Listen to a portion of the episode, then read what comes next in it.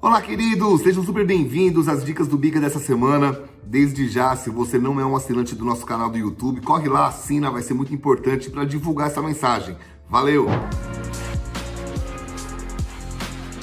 Amados, nessa semana eu estou na segunda mensagem do título Cinco Passos para Administrar os Nossos Pensamentos. Romanos 12, versículo 2 diz não vos conformeis com esse século, mas transformai-vos pela renovação do vosso modo de pensar, para que você possa experimentar qual seja a boa, perfeita e agradável vontade de Deus. Aí nós começamos semana passada e nós falamos como administrar os nossos pensamentos. Primeiro, falamos semana passada, nós falamos o seguinte: lembre da sua identidade. Lembre-se de quem você é. Lembre-se da sua autenticidade. Não vou falar sobre isso, basta você procurar a dica da semana passada. Hoje eu quero falar o segundo passo para administrar os nossos pensamentos, que é renovando a nossa maneira de ver a vida. Sim, queridos, essa não é uma questão de visão, mas é uma questão de postura, é uma questão de decisão.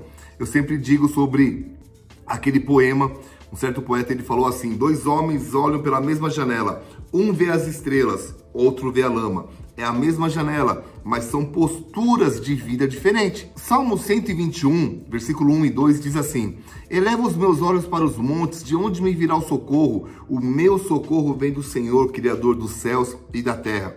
A Bíblia está dizendo que sempre que você quer ter uma postura positiva na vida, você precisa erguer os seus olhos, olhar para cima.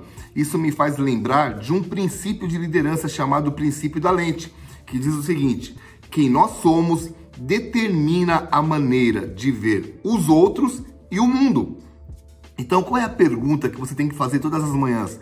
Qual é a nossa percepção em relação às outras pessoas? Porque eu vou te trazer alguns princípios aqui. Vamos lá. Quem você é determina o que você vê.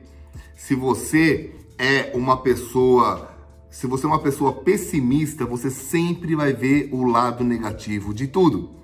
Segundo, com quem você é determina como você vê os outros. Porque se você é uma pessoa que é cínica, você sempre vai achar que todo mundo está agindo com cinismo em relação a você. Se você é uma pessoa que gosta de mentir, toda a conversa você vai achar que as pessoas também estão mentindo.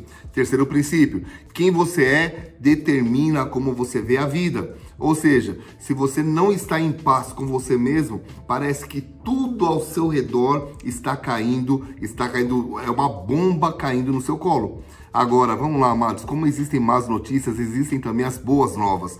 Nem tudo está perdido. Deus tem um propósito para mim, Deus tem um propósito para a tua vida. Aprenda a renovar teus pensamentos e aprenda a renovar a forma de olhar o mundo. Amém? Vamos orar? Pai, nos ajude a enxergar de um olhar diferente, de um prisma diferente, de onde o Senhor enxerga o mundo. Nos dê olhares mais altos, refinados, em nome de Jesus.